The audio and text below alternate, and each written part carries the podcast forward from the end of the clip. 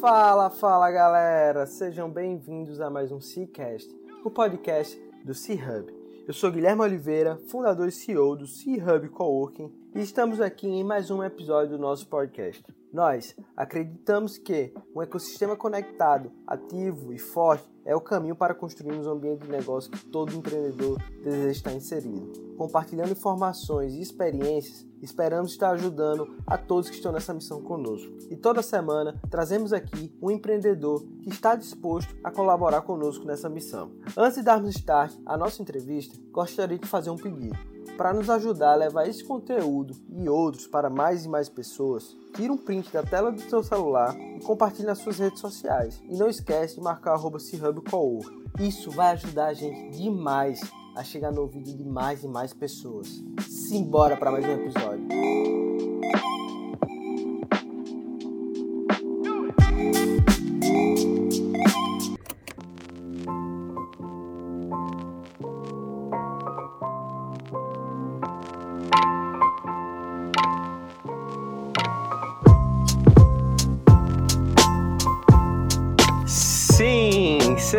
Bem-vindos a mais um Cicast, o podcast do empreendedor raiz. Eu, mais uma vez, Guilherme Oliveira, fundador do C-Hub Coworking, estou aqui em mais um episódio como uma fera.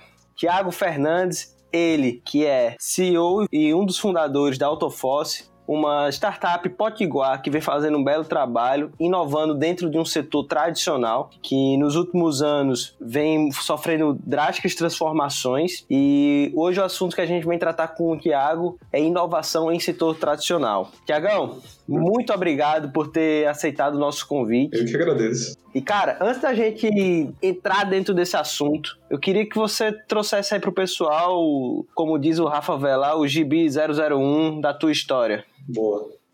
Então, beleza, Guilherme, muito obrigado é, pelo convite. É sempre bom a gente falar sobre empreendedorismo, inovação, sobre business acima de tudo, né? E, e, também o mercado potiguar e o mercado nacional. Então, muito obrigado pelo, pelo convite. Estou bem feliz por estar aqui e falando sobre o, o GB001, né, como você falou. Bem, a Autofoss ela fez agora recentemente, no início de, é, de junho, cinco anos de, de empresa, né, de CNPJ aberto. Né? Então, a Autofoss ela começou em 2015 é, com CNPJ aberto, a gente estava na incubadora é, tecnológica Natal Central, né, que fica lá no, no, IFRN, mas o negócio todo ele foi formatado em 2014, quando eu ainda estava atuando numa agência aqui em Natal, e eu fui convidado para ser head de marketing nessa agência. A gente tinha como missão desenvolver uma estratégia de geração de leads para um grupo de concessionários aqui em Natal. Né? Em 2014, o pessoal deve lembrar, o mercado automotivo estava numa crise tremenda. O modelo tradicional de publicidade e marketing já não estava mais funcionando, né?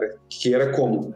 Gaste muito dinheiro em outdoor, revista e jornal e tenha clientes na sua concessionária. Vocês devem lembrar que em 2013, 2014, o ato de a concessionária era uma verdadeira festa. Né? A gente tinha concessionários aqui em Natal que contratavam pula-pula, pipoca, carro de som e a família passava o dia inteiro na, na concessionária se divertindo vendo carro. Né? Só que a chave vira, a chave sempre vira. Né? Então, em 2014 a crise chegou, as pessoas não iam mais às concessionárias passar dias ou, ou desculpa, passar horas visitando e conversando com os vendedores.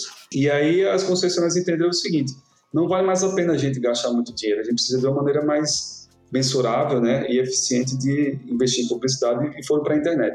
E aí foi quando eu tive meu primeiro contato com o segmento automotivo foi nessa agência e eu utilizei toda a expertise que eu tinha na época com links patrocinados, e-commerce, mídias sociais, é, desenvolvimento de estratégias de funil de vendas de uma empresa que eu tive, que era Fiction Camisetas, que era um e-commerce para o público geek nerd, aqui na cidade. A gente vendia para todo o Brasil através desse e-commerce. E aí foi quando eu desenvolvi, junto com Isa, a, minha sócia atual na Autofoss, que ela também era minha sócia nessa empresa de camisetas que fechou as portas, né? A gente faliu e aí a gente teve que voltar para o mercado e eu voltei para essa, eu fui para essa agência e convidei Isa para participar também. Né? E aí lá a gente foi desenvolvendo estratégias para esse grupo concessionário, deu muito certo, a gente começou a gerar muito lead e lead é um potencial cliente, né? Alguém que entra no site deixa nome, e-mail, telefone, interesse. E aí deu muito certo que a gente foi e acabou ganhando todas as contas dessa desse grupo de concessionários para atuar nessa agência. E aí, para a gente ter mais agilidade em replicar essa, essa estratégia de showroom digital, é, página de produto, funil de vendas, a gente teve que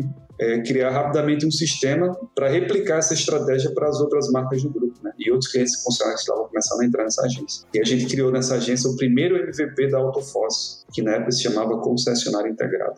Só que, enfim, por oportunidades e conflitos eu acabei saindo dessa agência, mas saí com essa ideia na, na cabeça, né, cara? É um mercado muito carente, é um mercado muito sofrido e é um mercado que tem assim uma oportunidade absurda de, de crescimento, né? Eu já tinha entendido que no Brasil tinha alguns grandes players, mas que não faziam um bom serviço, faziam na verdade até um desserviço para com as concessionárias. E quando eu saí dessa agência, eu saí determinado a montar o próprio negócio pela segunda vez, mas no modelo de SaaS, né? Eu vinha do mercado de e-commerce, digamos assim, você tem estoque, você tem que fazer esse giro de estoque, mandar confeccionar, depois vender, depois queimar estoque é, é uma loucura. Eu quis substituir nesse caso os átomos pelos, pelos bits, digamos assim. E aí, quando me demiti dessa agência, é, eu disse, eu tô saindo, eu vou montar esse negócio. E ela falou, eu tô dentro também. Ela foi se demitiu da agência também. Isso era em meados de agosto de 2014.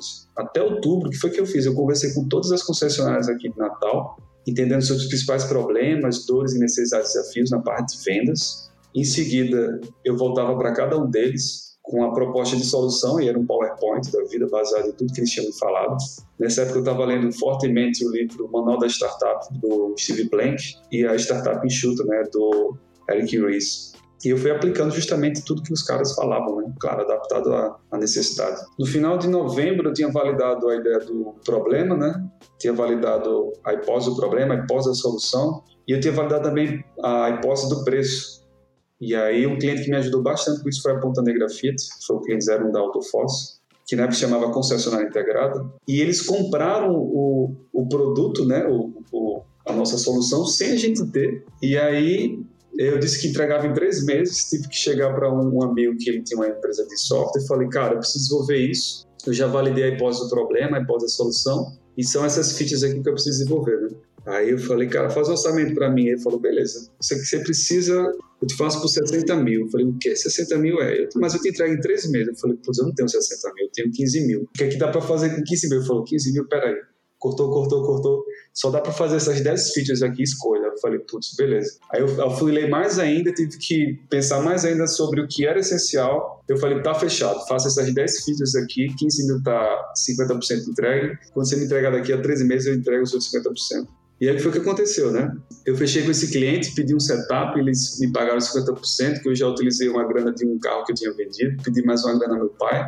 O meu amigo entregou o software funcionando no período combinado, eu paguei a ele, uh, o cliente me pagou o restante do setup, devolvi ao meu pai, o negócio começou a funcionar em janeiro, o, a plataforma estava no ar entregando o benefício ao cliente e a gente já atuou no modelo da assinatura, né? que era um setup mais assinatura. Então, desde o início, a gente já tinha um cliente pagante e a gente passou no processo seletivo da, da incubadora, já tinha dinheiro para, enfim, pagar os custos fixos do escritório, comprar equipamento, depois contratar um estagiário, depois a gente foi adquirindo mais clientes na cidade, depois saindo do estado e aí foi crescendo.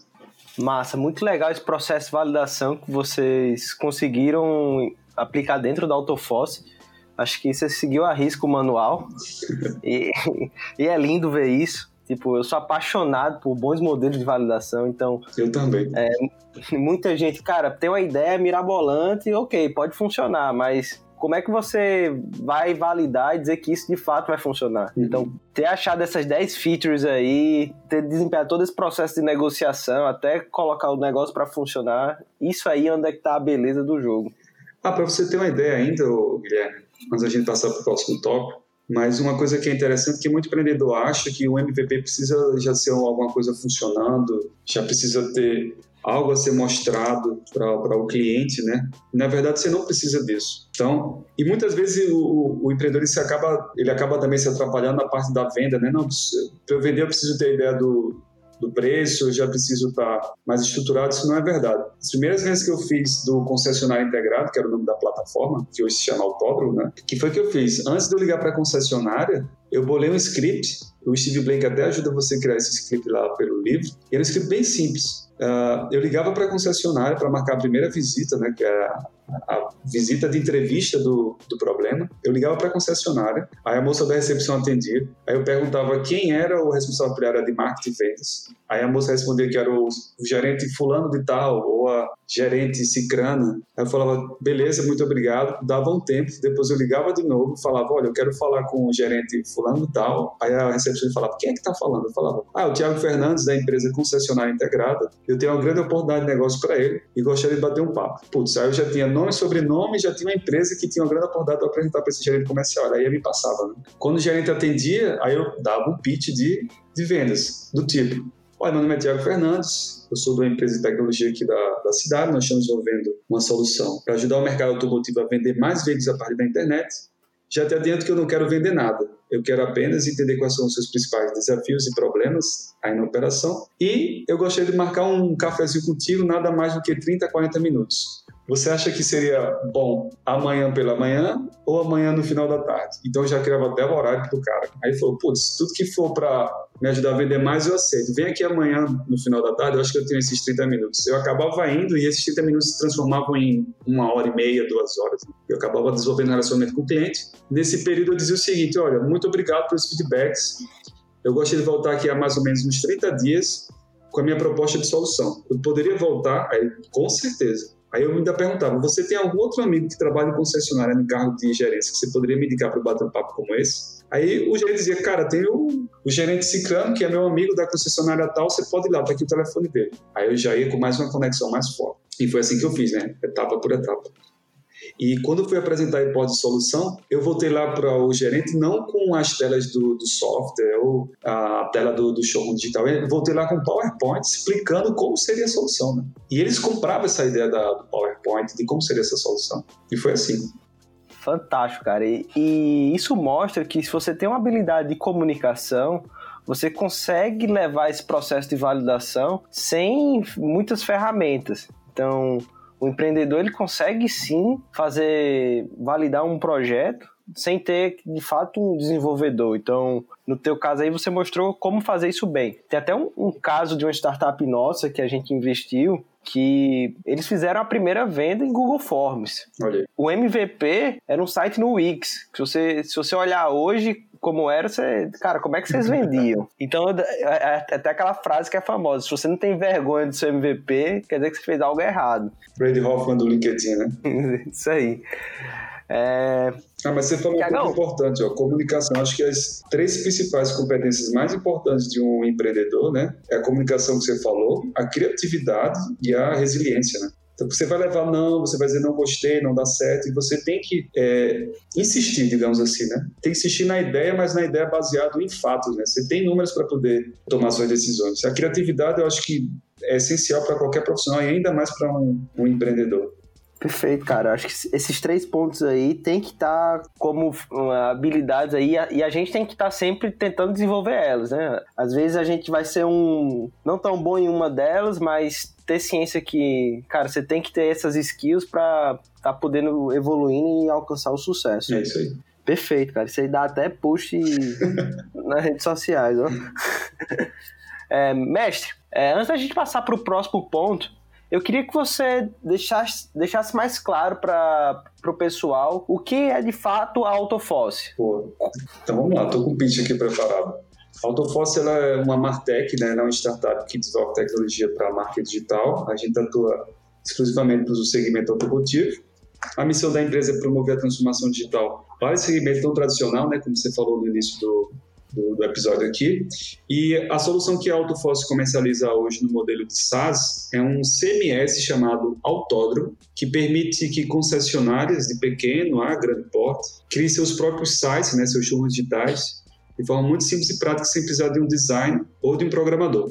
Então, o Autódromo é como se fosse um WordPress com sua versatilidade, junto com o Wix e a sua facilidade. Né? Só que isso foi desenvolvido por nós em Ruby on Rails e a gente entrega a um profissional é, do marketing ou de vendas já funciona que não tem conhecimento nessas duas áreas que eu falei, né, design e programação. E aí, o autódromo permite que esses profissionais criem esse site, administrem todo o conteúdo e coloquem lá todos os seus produtos e serviços, como, por exemplo, as ofertas de veículos novos, seminovos, pós-vendas, é, vendas diretas, peças, acessórios, serviços, cadastre banners, coloque os números de telefone, WhatsApp, crie página, coloque o mapa de localização, as informações no rodapé, customize cores, logo, e isso tudo com alguns poucos cliques, né? Com o objetivo de fazer o quê?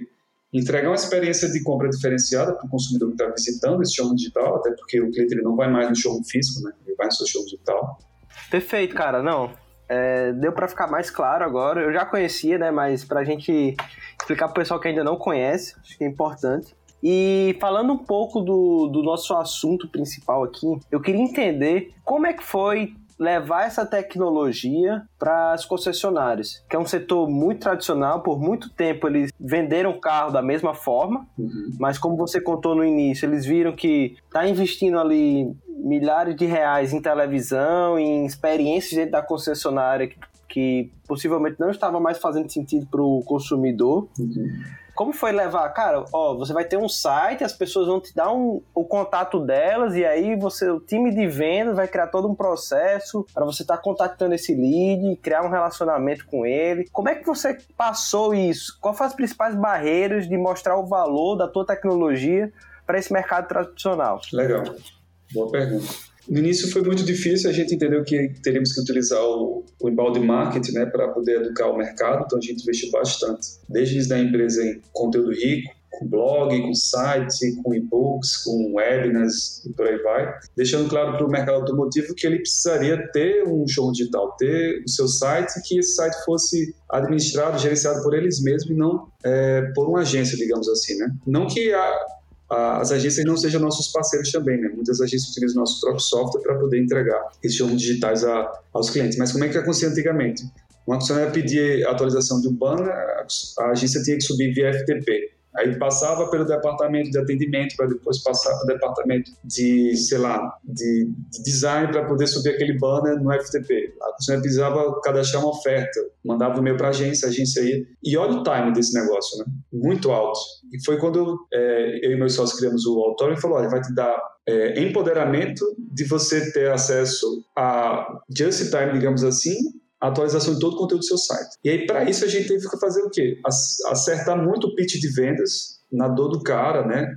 E nos principais benefícios que a ferramenta entregava, que era agilidade, praticidade, eficiência, mensuração dos resultados, porque, por exemplo, tudo que é feito na internet é passivo de mensuração. Então, além do autódromo entregar essa facilidade de construir o seu próprio site, ele, dava, ele dá, na verdade, né, muitos relatórios sobre o comportamento do consumidor neste site. Quanto tempo ele passa, os principais produtos que ele converte, é, se é homem, se é mulher, a faixa etária, etc.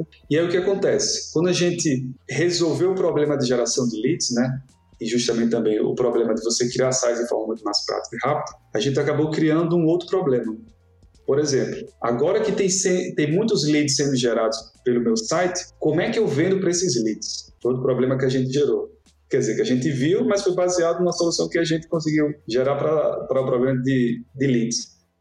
Os vendedores não sabiam como contactar um lead, não sabiam em quanto tempo, o que falar, o que dizer. E a gente foi acabou desenvolvendo aqui na, na empresa a metodologia de encantamento de leads, que nada mais é do que o Insight Sales hoje. Né? Então, o que foi que a gente fez? A gente disse, olha, os clientes começaram a ligar para a gente, Tiago, tem muito lead e eu não sei o que fazer, como é que eu vendo para esses leads? Aí a gente, putz, como é que a gente vai ajudar esses caras? Aí foi pensando, foi estudando. Cara, você vai fazer o seguinte: você vai ter que ter um profissional na tua concessionária, responsável só para receber esses leads. Ele vai ligar, vai conversar, vai filtrar, vai prospectar, vai encantar esse lead e vai convencê-lo a ir até a concessionária. E aí, quando você convencer ele até a concessionária, você vai marcar para um vendedor lá no showroom que vai fazer dupla com esse profissional que está numa sala com um computador, para que esse lead seja repassado com as informações mastigadas. O vendedor, quando for contactá-lo, já sabe que o carro é para a esposa, que ele tem outro para dar de entrada, que ele vai também usar uma carta de consórcio. Então, quando esse lead for até a concessionária, né, agora um potencial cliente, o vendedor vai ser mais assertivo. Isso deu muito certo, essa metodologia de encantamento de leads, porque ficou um bate-bola muito bom. O autódromo criava os sites que gerava leads para o time de encantamento, o time de encantamento convencia esses leads até a concessionária a falar com o time de vendas, né? Porque como é que estava acontecendo? O cara ele não estava indo mais por espontânea vontade na concessionária. E o vendedor ele estava ficando muito ocioso lá, sem ter ninguém na porta da frente para ele poder atender. E a, a velha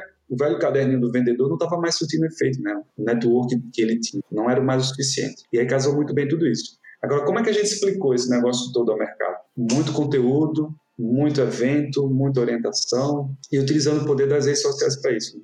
Legal. Cara, fantástico isso aí que vocês fizeram de educar o mercado. Eu acompanho vocês nas redes sociais, vejo que vocês estão sempre produzindo conteúdo, o blog de vocês é muito ativo. Uhum. A gente tem muito contato com o setor da educação e a gente e um pouco parecido, é um setor carente de tecnologia e muitas vezes eles não sabem quais são de fato os problemas, né? Como automatizar processos, como trazer a tecnologia para o negócio e você trazer resultados.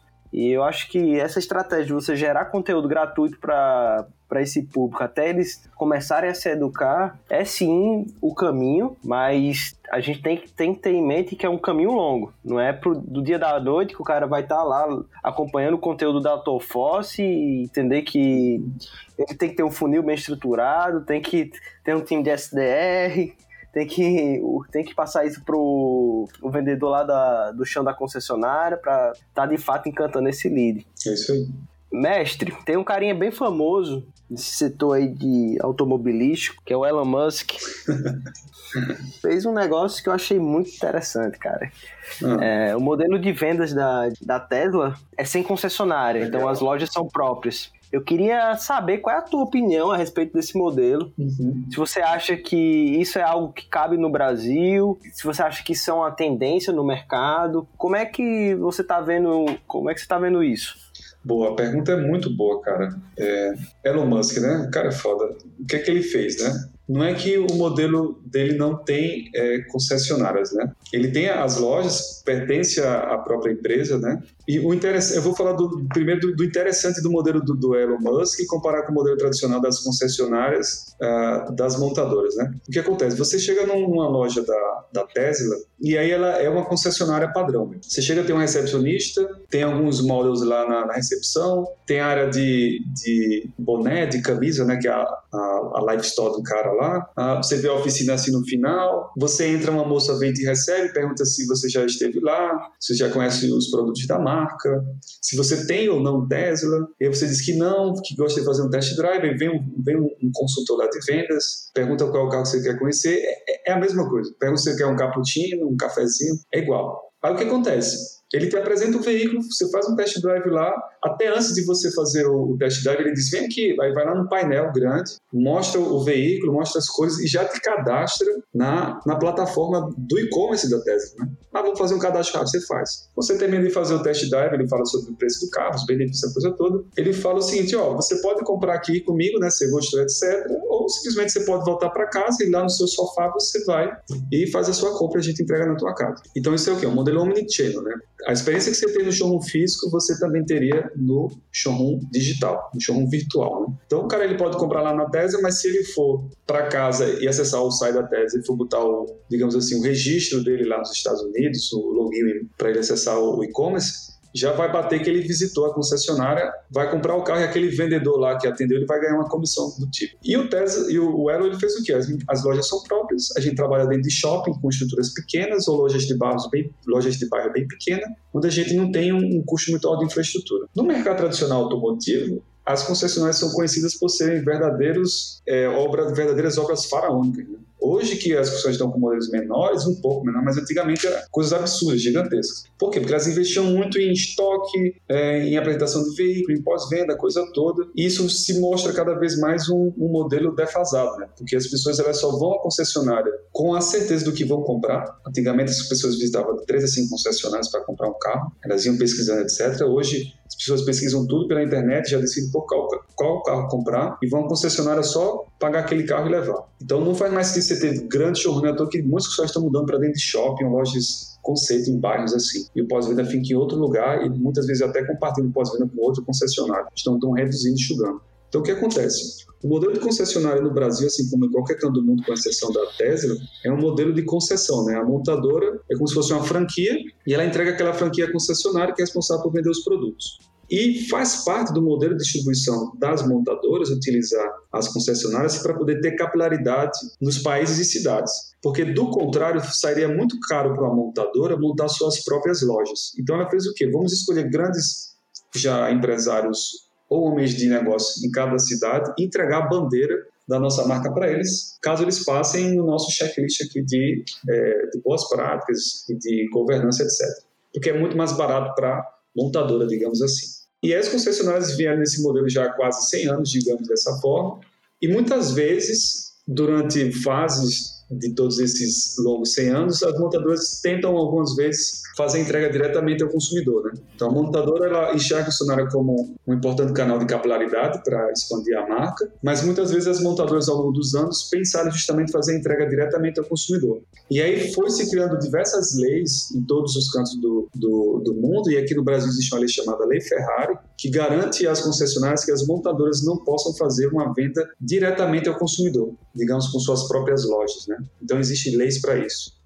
Só que acontece, com o advento de quê? Do e-commerce, do 4G, do 5G, do acesso à informação, das pessoas cada vez mais plugadas, isso acaba deixando as pessoas também com a necessidade de facilidade e comodidade maior. As pessoas estão cada vez mais interessadas em resolver toda a burocracia pela internet, como a Tesla já resolveu. Por exemplo, é, simular financiamento, negociação de preço, documentação que isso, até alguns anos ou meses atrás, só podia ser resolvido você indo até a concessionária, hoje, até devido à Covid e à aceleração que a Covid trouxe para a transformação digital, é passivo de tudo ser feito pela internet. Então, o que acontece? As próprias concessionárias, enxergando também esse modelo como defasado, começaram a, a entender que elas precisam se digitalizar, permitir que o cara faça todo esse processo de simulação, negociação, pagamento e compra pela internet. Né? Então, as concessionárias do mundo e do Brasil começaram a prestar atenção no modelo da Tesla para adaptar à realidade. Não é tô aqui. O autódromo é um produto que permite gerar lead para concessionária, mas a gente está trabalhando numa solução agora que permite que a concessionária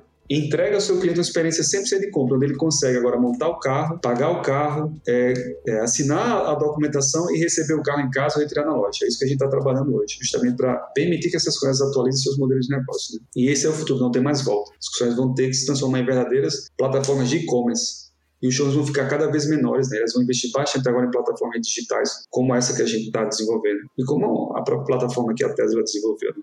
Lá nos Estados Unidos, a questão de e-commerce para carros já está muito, muito mais à frente, principalmente para a parte de seminovos.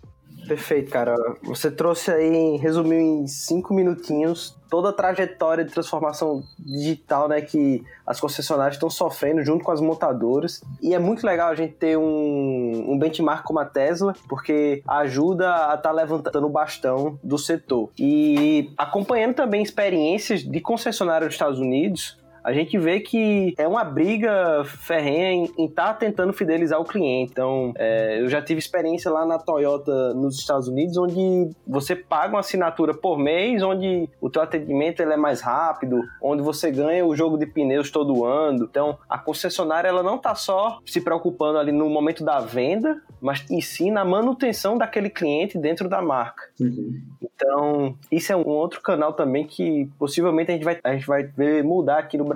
Ah, com certeza. O dinheiro está no pós-venda, né? Porque perceba, o que, é que as montadoras fizeram? Diminuíram as margens das concessionárias, porque a montadora falou assim: olha, você já ganha bastante dinheiro no pós-venda, com peças, acessórios, com financiamento e com, e com os serviços, né? Então, o que foi que as montadoras fizeram? Diminuir a margem de um carro novo para a concessionária, sabendo que a concessionária ganha um, um, um, valor assim mais considerável nesses outros todos é, canais que eu acabei de falar. Então, a concessionária está investindo bastante no pós-venda. Aí, entre esses modelos de recorrência, né? Porque o poder da recorrência é absurdo, né? Por exemplo, a, o modelo de SaaS foi revolucionário para a indústria de software. E esse modelo de assinatura acabou se provando também interessante para outros modelos de, de negócio, como por exemplo carro por assinatura. Então, hoje meu sócio, o Clênio, ele vendeu o carro dele e adquiriu um carro por assinatura da Unidas. Então o que acontece? Vendeu o carro, é, contratou esse serviço da, da Unidas, ele paga um valor por mês lá, receber um carro novo em casa, já vem com IPVA pago e com seguro. Ele só faz pagar a assinatura e botar combustível. Se ele der um PT nesse carro, o seguro está tá cobrindo ele. E depois de um ano ele pode trocar por outro carro. Então perceba, as próprias concessionárias também já estão entendendo esse modelo e aproveitando os seus próprios veículos seminovos como modelo de carro de assinatura. E também algumas concessionárias premiums aqui no Brasil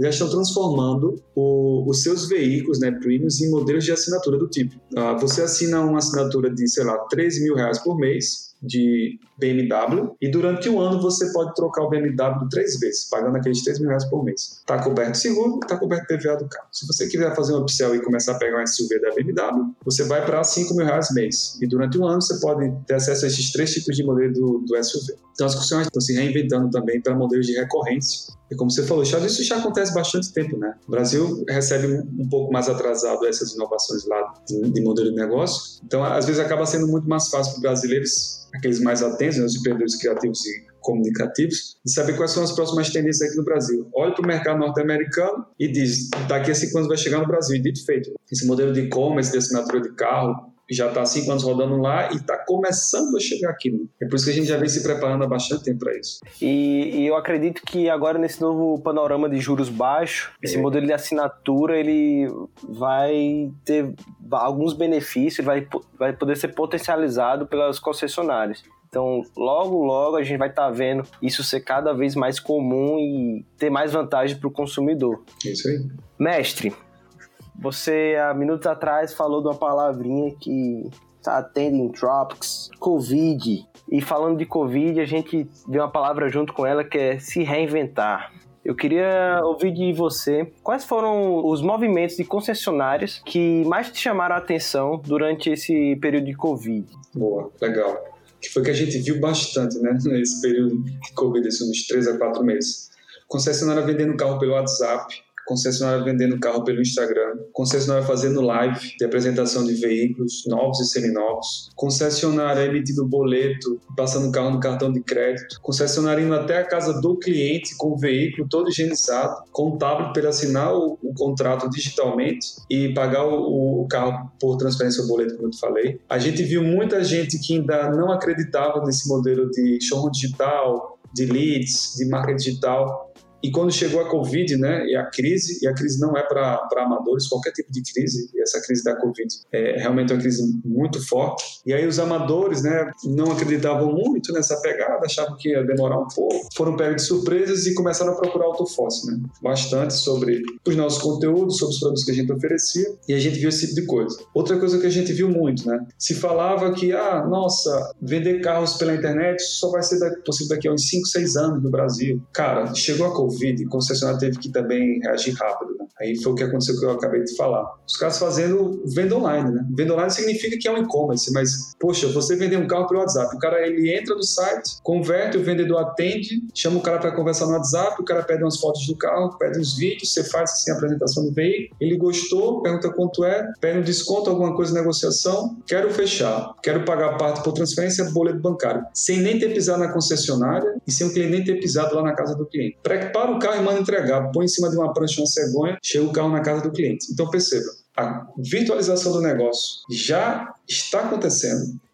Falava-se que isso ia demorar de 5 a 6 anos para realmente acontecer no Brasil, só que o mercado sempre dá um jeito, né? Sempre dá um jeito. E foi dado um jeito. Vender carro pelo WhatsApp, por e-mail, por Instagram. E o que é que está acontecendo agora? Um movimento em busca de um modelo de negócio, né? Uma plataforma que consiga agora sistematizar e profissionalizar esse modelo de compra e venda. Foi isso que a gente viu bastante nesses últimos meses. Fantástico. E, e eu acho que o desafio vai estar em como a gente vai poder oferecer ferramentas para melhorar cada vez mais essa experiência de compra digital. Então, possivelmente a gente vai ver muita coisa aí de VR, as informações elas vão ter que estar mais organizadas nesse processo de venda, já que vai estar tudo mais de forma remota. Então, vai ter muita oportunidade de tecnologia aí surgindo, com certeza. É. Cara, indo para a minha penúltima pergunta, esse papo tá, tá fantástico, viu? Puta merda. É, eu, eu, eu, tinha prometido 30 minutos, mas se deixar eu passo duas horas aqui, ó. Eu também tô mas aqui. Eu vou fazer, cara, eu vou fazer isso com você não, Thiago. Falando de tecnologia, é, o caso da Autofosse, ele é conhecido aqui no, no, ecossistema. Vocês cresceram de uma certa forma bem rápido. A gente tem que trazer escala tanto para produto como para criação de máquina de vendas. Eu acho que são dois assuntos que eu queria estar tá conversando contigo, saber um pouco de como é que foi esse processo. Uhum. Mas primeiro eu queria falar de tecnologia. Como é que vocês tiveram algum problema para conseguir atender um grande número de concessionárias? Fala um pouco pra gente como é que vocês organizaram o time durante, esse, durante o crescimento da Autofosse. Pois é uma loucura isso, né, meu? Até hoje a gente sofre com, com tudo isso. Empresa de tecnologia é uma surpresinha a cada dia. Mas no início, para você ter uma noção, é, o time de, de, tecnologia da empresa era minha sócia Isa e mais um desenvolvedor, né? E, e foi tipo um absurdo. Não que, que a gente tivesse feito isso por, por querer, né? Mas por carência. A gente resolveu utilizar uma linguagem que era o Ruby Rails, que é uma linguagem é, elegante, simples, limpa e, e, rápida de se desenvolver, mas ao mesmo tempo muito difícil você conseguir profissionais aqui em Natal, né? Muito difícil. E aí, Isa ela teve que aprender Ruby, até porque ontem aquele MVP que eu fiz início do 2015 foi feito em Ruby, por isso que foi entregue tão rápido, a gente quis manter a linguagem, já teve que aprender. A gente conseguiu um, um outro programador aqui em Natal, uh, que comprou a ideia de participar da empresa e começou a desenvolver. E a empresa cresceu 2015, 2016, 2017 só com eles dois, pra você ter noção. E a gente ia crescendo em, em marketing, ia crescendo em vendas, ia crescendo em atendimento, só com uma, uma sócia, né, o CTO, e um, um dev. Então imagina a quantidade de dívida técnica que a gente adquiriu. E o, o tipo, entrando mais cliente, mais robusto o software tem que ficar. E quanto mais o software ficava robusto, mais dívida técnica você contratava. Em 2018, a gente contratou mais um dev, então a gente tinha isso e mais dois devs. E isso era muito complicado, né? Só em 2018 a gente começou realmente a encontrar mais devs do Ruby on Rails aqui em Natal e a gente conseguiu ter um time assim de oito devs. Mas até então, o que foi que aconteceu, né? A gente estabilizou a necessidade de dev, foi estabilizando o sistema, foi conseguindo adquirir mais clientes, mas tudo de forma orgânica, né? A empresa ela nunca teve investidor anjo por trás, nenhum fundo. A gente usou sempre o bootstrap total Quanto mais cliente entra na, na empresa, mais a gente contrata, mais a gente cresce. Mas no início a gente não tinha as máquinas necessárias, a gente só começou a desenvolver máquinas a partir de 2019. Até então, o que, que a gente fazia? A gente ia lendo muito, estudando e ia montando as coisas, um modelo tradicional de, de startup, e até para departamentos. A gente montou um time que era um sócio lidando com, com os clientes, fazendo inside sales e field sales, né? A gente leu o livro do, do Receita Previsível até de forma muito atrasada, a gente fez a leitura em 2018, começou a aplicar por lá, mandava alguns alguns e-mails, falava algumas coisas, levava o cara para uma demo. A demo era muito fraca, mas dava certo ainda. A gente nessa época tinha um modelo de fechar com o cliente e até ele ele pagava a nossa ida até lá para a gente fazer a apresentação para os, os, do software para toda a empresa, dar um treinamento. A gente almoçava com o dono, jantava. Muito relacionamento, né? Isso foi muito necessário. Por quê? Porque é um, é um mercado grande, mas ao mesmo tempo pequeno. E um, um, um dono de concessionária indicava a gente para outro. Então a gente fez o quê? Muito esse tipo de estratégia. E até o cliente fazia amizade com ele, apresentava a solução, treinava. Ele gostava da gente no início. Na continuidade, no Go, ele viu o software funcionando também gostava, alguém viu o que ele estava usando, perguntava quem ele nos indicava. Então, durante os primeiros anos, a gente foi muito por indicação e muito no modelo de field sales. Né? Só que isso chega num, num patamar onde a gente tem que profissionalizar o negócio. Então, só em 2019 a gente montou definitivamente a máquina de inside sales com SDR, com inteligência comercial, com closer. A gente foi contratar softwares profissionais para isso, contratou o Depois contratou é, o Exact Sales, o Pipe Drive a gente começou a usar com, com maestria a gente contratou uma consultoria aqui em Natal, o pessoal da Impetus, para nos assessorar e estruturar todo o processo. A gente não tinha uma máquina do, do, do amor, como o Rigonato fala, né? a máquina do amor, a máquina de, de vendas. Então a gente tinha ali uma, um time de DCS jogado, atendendo, apagando fogo, a coisa toda. E aí também no final do ano passado a gente começou a montar a máquina do amor ali, né? Separando em Heroes, Implementation Success em, CS, montando os, os playbooks manuais. Então, a máquina toda da Autofoster é muito recente, ela tem no máximo ali 10 meses. Dos últimos anos para trás, né, a gente ia crescendo naquela correria na louca e ia fazendo, fazendo. Existe o departamento de marketing, o de vendas, o de operações, era assim que a gente lidava, né? Só que nos últimos oito meses que a gente começou a criar os playbooks, as máquinas, a Covid chegou e a gente em casa, como eu estava falando com você logo no início, a gente precisou ser muito eficiente, aí separou a empresa inteira em squads, abolimos a ideia de departamentos, os sócios pararam de ser diretores, a gente subiu para níveis de, de C-level, começamos a encontrar pessoas boas na própria empresa e dando a responsabilidade aí de, de heads, head de CS, head de marketing, head de desenvolvimento. Implantamos o Scrum, a gente tentou implantar o Scrum três vezes na empresa, mas só deu certo na última vez agora. Uh, implantamos o OKR uh, e só deu certo no início desse ano, a gente tentou o OKR durante três vezes, não dava certo. A gente não tinha maturidade na época. A gente só passou a ser uma startup mais madura, definitivamente, em termos de processo e organização, do meio do ano passado para cá, para você ter ideia. Mas quando qualquer pessoa chegasse na Autofox, ele ia, putz, essa empresa é muito organizada, e era. Só que não da maneira que a gente é hoje e não da maneira que a gente gostaria, mas a forma como tudo se desceu e como a gente está crescendo e se organizando é, é fantástico, é fantástico. Porque a gente está preparando justamente todos os motores agora para o novo salto que a gente quer dar, para o lançamento da nova solução, ela vai abordar muito mais a ajuda das concessionárias, que a gente vai crescer muito mais rápido com ela. E aí são cenas para o próximo podcast aí. Irado, cara. É... E esse sentimento, né? O empreendedor, ele, ele sabe que ele pode ir além então a gente nunca fica satisfeito de como tá, a gente sabe que pode estar tá melhorando. E, e, é isso, de você. Ah, às vezes a gente tenta implementar o OKR, não é trivial. Então, você lê lá o livro do Measure What Matters. Isso aí. Você acha, putz, isso aqui eu vou, vou implementar amanhã na minha empresa. Aí passa o quarter one, dá tudo errado. Não, agora o segundo trimestre vai ser melhor. Aí é pior do que o primeiro. Mas a gente tem que continuar tentando. Né? Tipo, eu compartilho com você disso, cara. A gente também, a gente vem tentando implementar o KR. Agora, depois de um ano, é que a gente diz, putz, acho que a gente está conseguindo fazer alguma coisa e muito adequado para nossa realidade. Mas é dessa, da, do empreendedor ele não desistir e tentar. E esse movimento que vocês fizeram de estar tá delegando, achando aqueles perfis de liderança dentro do time, fantástico, cara. Eu queria dar até uma palhinha aí como é que foi isso. Tipo, muita gente tem, tem essa dificuldade de desmamar algumas atividades, é, de delegar. Como é que você se policia nesse quesito, Thiago? Cara, é, é até, até de, não é difícil de falar, mas é, é um pouco. Vamos lá. Eu sou um cara assim, bem concentrador, certo? É, eu gosto muito das coisas bem feitas. Então, é, eu tinha aquela pegada tipo: se, se você quer uma coisa bem feita, faça você mesmo. Né? Então, como eu domino muitas habilidades que a empresa precisa, com exceção de desenvolvimento, né? Mas, tipo, eu já passei por todas as áreas da empresa. Eu já fui o financeiro, eu já fui o atendimento e suporte ao cliente, eu já fui o site sales, eu já fui o SDE, já fui inteligência comercial comercial, ah, eu já fui o dono do produto, eu já fui o Scrum Master, eu já fui, entendeu? Então já fiz de tudo, então eu sei fazer de tudo. Então já fui também a pessoa de marketing, já que desenvolvi as campanhas, as mídias sociais, etc. E o que acontece? Você não consegue dar conta de tudo, né?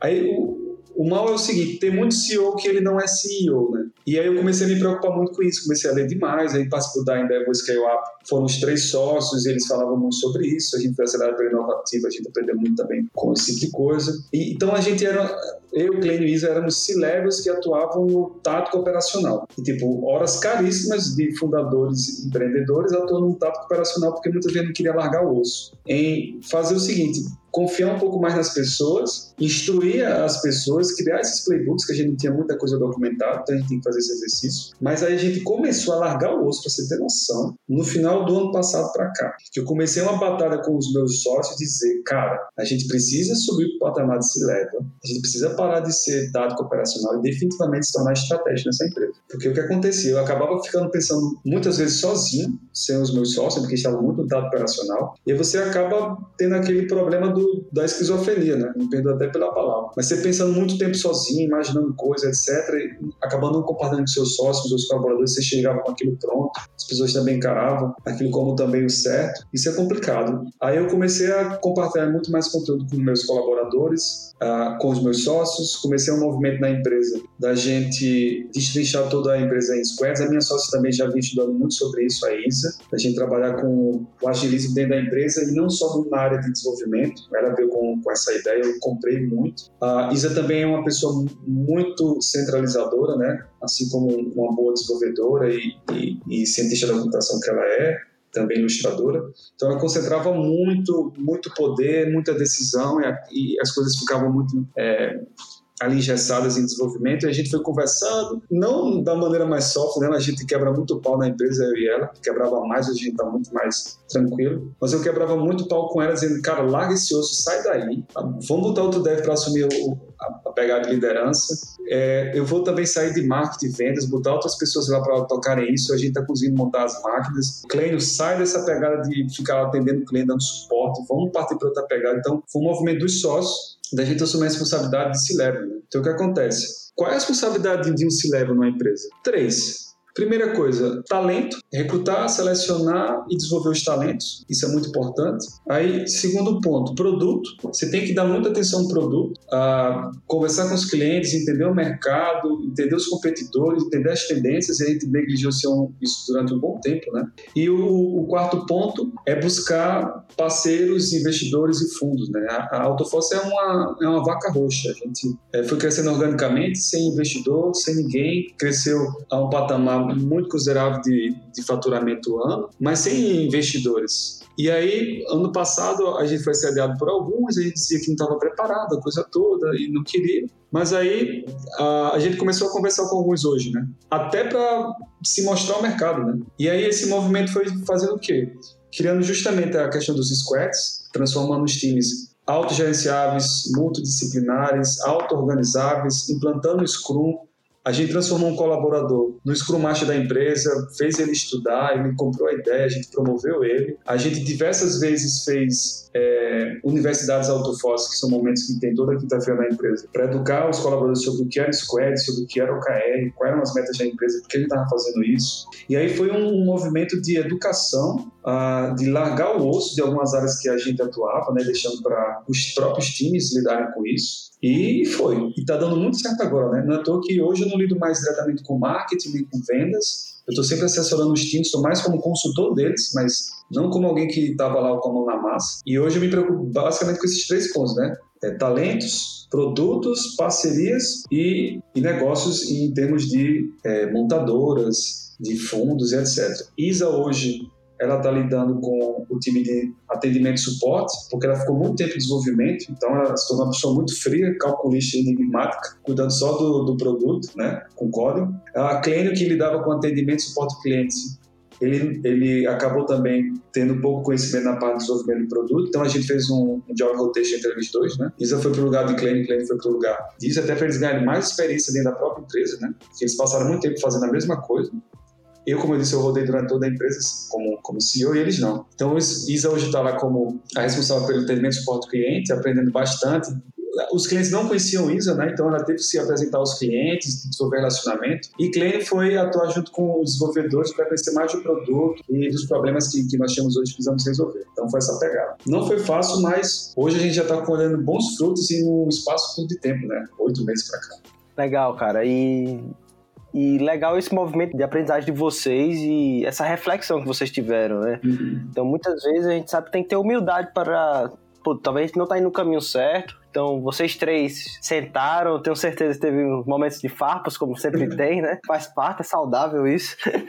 Mas fico feliz demais de ver que vocês estão caminhando num, por esse caminho. E eu quero logo, logo ver vocês sendo aportados aí para um fundo gigante e tá expandindo aí pela América Latina toda e o mundo. Show. Cara, quebramos regras, passamos os nossos 30 minutos, mas indo para os finalmente. Eu queria pedir para primeiramente agradecer por, por esse seu tempinho aí, meu amigo, que eu sei que é muito valioso, mas foi um episódio fantástico. Eu acho que você, você foi muito habilidoso aí com as palavras, você conseguiu sintetizar bem teu conhecimento. Muito obrigado, cara, de verdade. E eu queria que você deixasse aí a tua última palavra pro pessoal, desse alguma indicação, não só de livro, mas pode ser até de uma boa prática, Tiago, que você julgou ser crucial para a construção da tua carreira, cara. Boa. Uh, cara, eu, eu, sou um cara muito ambicioso, né? Muito ambicioso, não ganancioso. Uh, e a primeira coisa que eu fiz, assim, quando eu decidi me tornar um empreendedor, né? Tipo, eu não tenho, eu não tenho ninguém na família, né? Com cara de, de, de empreendedor. Meus pais são professores, a minha família toda é, da, iniciativa pública ou privada, mas é, desde criança eu, eu, tenho essa ambição de ser uma pessoa muito rica, né? Entendeu? Eu quero ser rico, mas quando eu digo quero ser rico, não é rico de apenas dinheiro. Eu quero ser muito rico de conhecimento, eu quero ser muito rico de experiências, eu quero ser muito rico de, de conexões né? e também muito rico de, de, de, capital. Então, eu coloquei uma, uma missão de vida que eu acho que sintetiza tudo isso que eu, que eu acabei de falar, né? Que é gerar riqueza e felicidade para mim, meus amigos e meus familiares. E para eu chegar nessa minha missão de vida, uh, ah, para isso eu tenho que adquirir bastante conhecimento. Então eu leio muito, eu gosto muito de, de livro, eu gosto muito de, de filmes e, e vídeos que contam a história de outros empreendedores, que são inspirações assim para para momentos que você acha que está dando tudo errado, que, que não vai dar certo. Então, pra você ter noção, é, todo horário de almoço eu vou lá em alguns canais no YouTube que eu já estou seguindo que fica contando as histórias dos grandes homens e mulheres empreendedores do mundo, né? são vídeos de 5 a 10 minutos. Isso me, me deixa super é, instigado, né? E eu tenho meta de ler um livro por mês. É, eu não consigo passar de um livro por mês porque eu leio um livro muito devagar, né? Como é que eu faço? Eu faço muita anotação, muita pesquisa, faço um fichamento do livro. Eu consumo aquele livro, eu só gosto de livro físico porque a cada livro que eu termino para mim é um prêmio, né? Então eu gosto de marcar o livro, botar etiqueta. Outra coisa que eu gosto muito de fazer é ensinar. Quanto mais a gente ensina, mais a gente aprende. Não é toa que a gente criou essa Universidade Doutor Fóssil, onde eu instigo todos os colaboradores a todas as quintas, um deles apresentar um livro e muitas vezes eu dou um livro para eles. A gente criou uma biblioteca lá na Autofós, que estou sempre comprando muito, muito livro para isso. Agora, a grande sacada é você ter um propósito, né? uma missão de vida. Alguma coisa que deixe claro para você mesmo, para todas as pessoas que estão ao seu redor, família, amigos, e vê muitas vezes você trabalhando 12, 14 horas por dia e muitas vezes não entende né, o que você está fazendo ou por que você está fazendo. E a primeira coisa que você precisa fazer é deixar claro para si mesmo por que você está fazendo aquilo e também para todos que estão à sua volta, né? Porque muitas vezes você acaba tendo vampiros de energia que eles não fazem isso porque querem, mas sim porque é, são seus amigos e familiares e querem te proteger. Eles acabam sugando energia do tipo isso não vai dar certo, para com isso, eu preciso trabalhar tanto assim, você deveria estar fazendo um concurso público ou procurando uma carreira em outra empresa em vez de estar desenvolvendo o próprio negócio, o Brasil é muito difícil. E eles não fazem isso porque querem. E a primeira coisa que você tem que fazer é blindar o seu corpo e mente desses vampiros de energia, que muitas vezes pode ser seu esposo, sua esposa, seus pais ou amigos. É deixando claro para você mesmo e para eles qual é a sua missão de vida e seu propósito, porque você quer fazer aquilo, né? E a gente falou até no início uh, sobre criatividade, comunicação e resiliência. E eu acho que é muito poderoso essas habilidades para qualquer é, empreendedor. E os homens, né, quando eu digo os homens, é o, o bicho homem, ele vive pelo legado, né? Do tipo, qual é o meu legado? Meu legado às vezes pode ser uma família bem estruturada, meu legado pode ser um livro, um conhecimento, meu legado pode ser uma grande empresa, o meu legado pode ser um, uma grande benfeitoria que eu estou fazendo para a humanidade. Então eu penso muito nisso, né? Qual é o meu legado? Eu sempre procurei, em todas as empresas que eu passei, ou nos negócios que eu criei, AutoFoss é meu segundo, mas é o, qual é o meu legado para a sociedade, para minha família, para o mercado? Eu penso muito nisso. E uma coisa que a gente sempre tem em mente, eu já repeti isso até hoje na, na empresa, é que ou você morre como herói ou você é, vive o suficiente para se tornar vilão. Isso eu vi até no filme do Batman, O Cavaleiro das Trevas. Mas isso também para mim é muito importante, né? Você tem que saber a hora uh, de dizer eu não consigo chegar até aqui e se eu insistir nisso, eu vou acabar destruindo todo o legado que eu fiz. Então, por exemplo, se fala muito lá no, no Blitzscaling, né, no livro do Ray Hoffman, que eu estou lendo agora, é um livro fantástico, que é o seguinte, né? Muitas vezes as pessoas que te ajudaram a alcançar metade do, do, Everest não são necessariamente as mesmas pessoas que vão te ajudar a seguir adiante e alcançar, e alcançar o topo do Everest. Muitas vezes você mesmo é aquela pessoa que vai levar o time, a empresa, até o topo. E você falou até no início, você tem que ter muita, é, muita convicção disso e ser honesto, né? Com você e com todos os outros que estão ao seu redor e que são seus seguidores. Morra como herói, saiba do legado que você fez, do que você insistir numa coisa que você sabe que não é capaz naquele momento, você não tem as habilidades e competências, para nos tornar um vilão do, do jogo. E a criatividade, comunicação e resiliência, mais uma vez, eu vou, eu vou botar esse ponto porque é muito importante para todo empreendedor. Acho que era isso que eu tinha para falar para o final. Cara, a palavra que eu tenho aqui é obrigado, viu? Mais uma vez. De verdade, foi um, foi um episódio especial esse. É, pessoalmente eu não estava esperando. É, a gente chegou assim, vamos bater uma hora aqui, mas com certeza uma hora de conteúdo riquíssimo. Eu tenho certeza que as palavras foram ditas aqui vão ajudar muita gente. E esse é um é, uma, é a missão do Cicast, a gente conseguir compartilhar conhecimento de gente boa para gente boa e a gente conseguir evoluir nosso ecossistema. Top. Então, Tiagão, muito obrigado mais uma vez. Valeu, meu muito, amigo. Muito obrigado ao Tofós, todo o time. É, desejo todo o sucesso do mundo. E muito obrigado para você que ficou até aqui com a gente. Esse foi mais um episódio do Cicast. Estaremos juntos na próxima terça-feira. E vou fazer um pedido. Eu tenho certeza, esse conteúdo eu tenho certeza que foi relevante para você. Então, tira um print da tela do seu celular, compartilha e manda para um amigo, cara. Eu tenho certeza que vai ter algum amigo seu que tá ouvindo esse episódio que vai gostar e que as palavras aqui do Tiago vão estar ajudando na carreira profissional dessa pessoa. Legal. Valeu, pessoal. Até a próxima. Um abraço. Tchau, tchau.